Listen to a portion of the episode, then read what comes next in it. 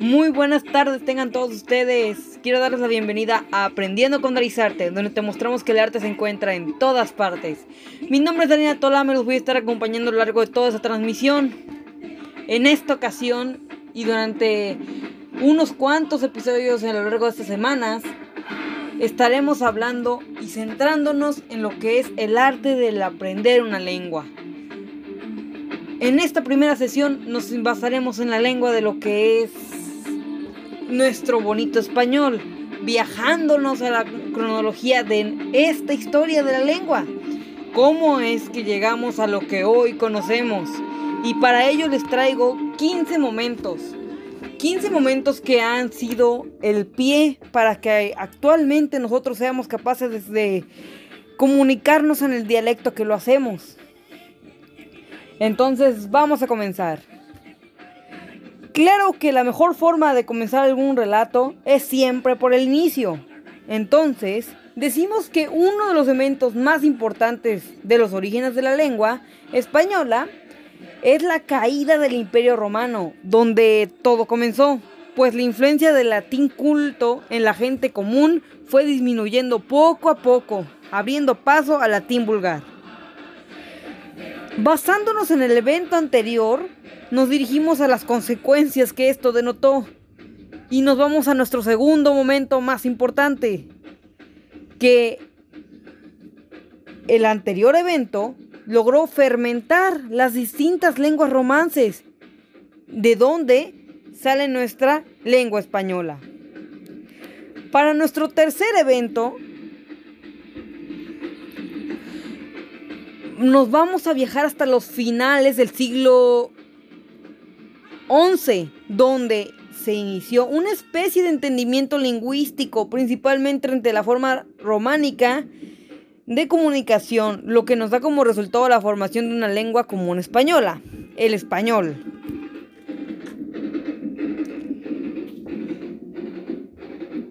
Para destacar nuestro cuarto momento, hay que decir que si no hubiera la existencia de los vestigios, no seríamos capaces de conmemorar un evento.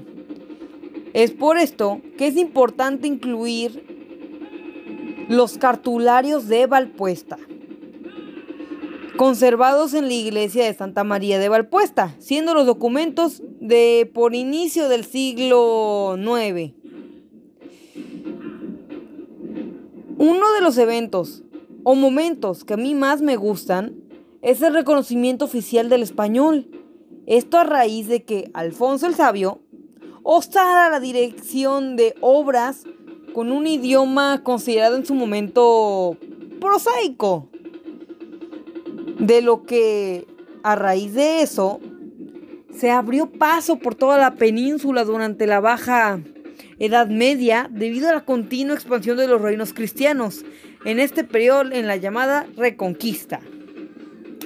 Para nuestro séptimo evento, este, vamos a decir que al terminar el entendimiento o la nivelación lingüística entre los dialectos de los diferentes reinos, este, se lo tenemos que atribuir o acreditar a la incorporación de la corona de Castilla de los reinos de León y Galicia con Fernando III de Castilla y la introducción de una dinastía castellana en la corona de Aragón con Fernando I de Aragón y más tarde la unión final peninsular con los reyes católicos. Para ya mediados del siglo XVI, el 80% de los españoles hablaba español. No se esperaban eso, ¿no? Bueno, en esa época ya había comenzado el reajuste consonántico. Y esto significó la reducción del sistema fonético al pasar de seis consonantes sibilantes a una o dos según la variedad.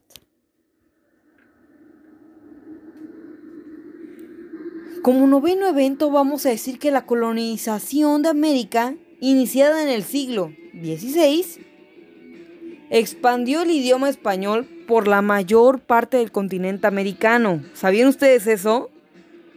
Bueno, lo que sigue seguramente no lo sabrán. Y es que al conseguir la independencia, los nuevos estados americanos iniciaron procesos de unificación lingüística que terminaron de extender el idioma español a través de todo ese continente, desde California hasta Tierra del Fuego.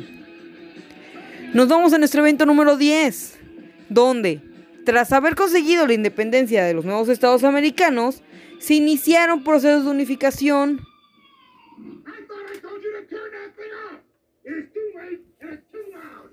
Y con ello, desde la época de los Borbones, se produjo una política centralista de una unificación lingüística y consiguiente la minoria, minorización del siglo de lenguas vernáculas en favor de la lengua común española. Esto a lo largo del siglo XVII y XVIII surgen infinidad de publicaciones periódicas y privadas en español.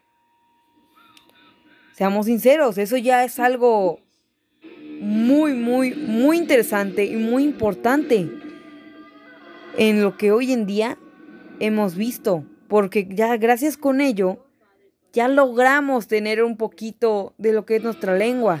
Si no hubiera sido por esos escritos, tendríamos actualmente eh, nuestra lengua como tal para preguntar sus señores. A lo largo del siglo XVII y XVIII surgen infinidad de publicaciones eh, la primera de estas ve la luz en Madrid en 1961 de la mano de Julián Paredes y siguiéndole varios números de este mismo. Con todo lo anterior se preguntarán ustedes, ¿qué sucedió con el español en América? Bien, vamos para allá. Y es que a partir de 1770, el español pasó a ser una lengua normal en la enseñanza, el deterioro de las lenguas generales basadas en lenguas indígenas, como ustedes seguramente ya conocen algunas. Si bien se respeta el hilo original, el idioma español siempre tuvo numerosas variantes que tienen diferencias en pronunciación, vocabulario, como sucede con cualquier otra lengua, ¿no? Y para terminar este bonito recorrido de los orígenes de nuestra lengua, que hay que decir que tal vez fue corto, o tal vez no logramos abarcar todo, porque para ser sinceros la historia es bastante grande hay que leer, informarnos. Y yo espero que ustedes como curiosos no solamente se queden con lo poquito que yo les estoy diciendo, que vayan y busquen por su cuenta, que les gusta aprender. Eso es lo que queremos en este canal, que ustedes logren expandir sus ideas, ir en busca de más. Pero bueno, terminamos con que los idiomas de poblaciones, de poblaciones nativas hicieron contribuciones al éxito léxico del idioma, no solo en sus zonas de influencia, sino en algunos casos en el léxico global. Y bueno, eso es todo por mi parte. Espero les haya gustado escuchar un poquito. Y claro que vamos a estar aquí en otras ocasiones compartiéndoles más y buscando que ustedes quieran buscar más. Muchas gracias, mi nombre es Daniela Tolama. Gracias por escucharme. Les recuerdo que pueden seguirnos en Instagram y Facebook donde aparecemos como Daris Arte, donde continuamente estamos subiendo material de lo que hacemos junto con algunas noticias. Y en mi cuenta personal donde aparezco como Dari198 en Instagram y estaré yo haciendo ciertas dinámicas donde me gustaría que participaran, que también los uso como estudio de mercado. Y bueno, muchísimas gracias por acompañarnos el día de hoy.